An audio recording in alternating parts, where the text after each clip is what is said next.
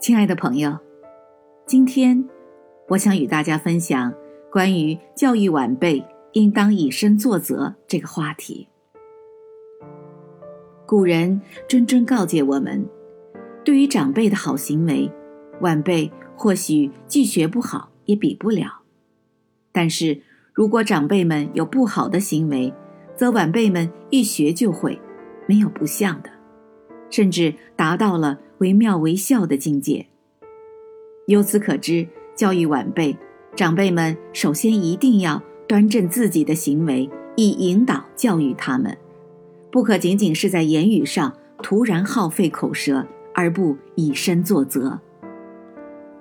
朋友们，有句俗话说：“跟谁像谁。”这句简单直白的话。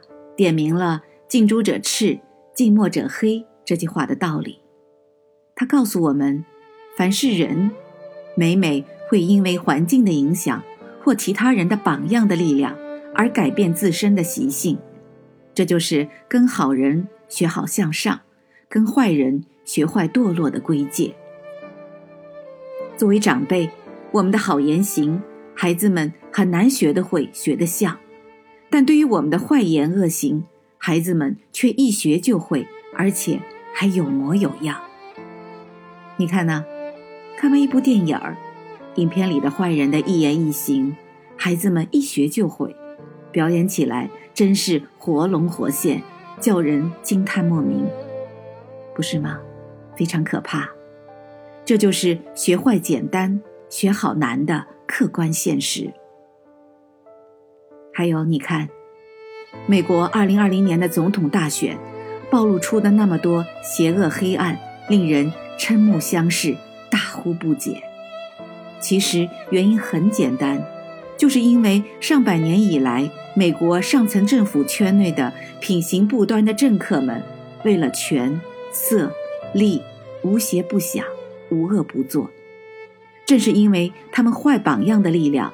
教育引导着一代代的政治精英去学坏作恶。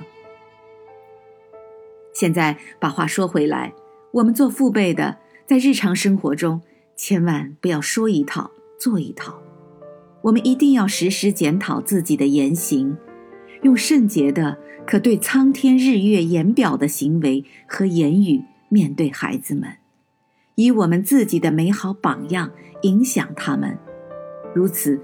我们的子孙后代定会兴旺传承，品貌优良，也会让这个世界更加美好公平。同理，在一个企业、一家公司，作为领导和主管的，既然你在这个位置上，你就应该像一个长辈那样对待你的员工、你的下属。你应当像教导晚辈那样，以你最美、最好的言行。教导他们，影响他们。如果你能事事处处以身作则，用美好的榜样展示给他们看，长久如此，就没有感化不了的心，没有感动不了的人。那么，事业无论大小，没有成不了的愿景。朋友们，请记住，以身作则胜过千言万语。感谢收听《清河漫谈》，我们下次再见。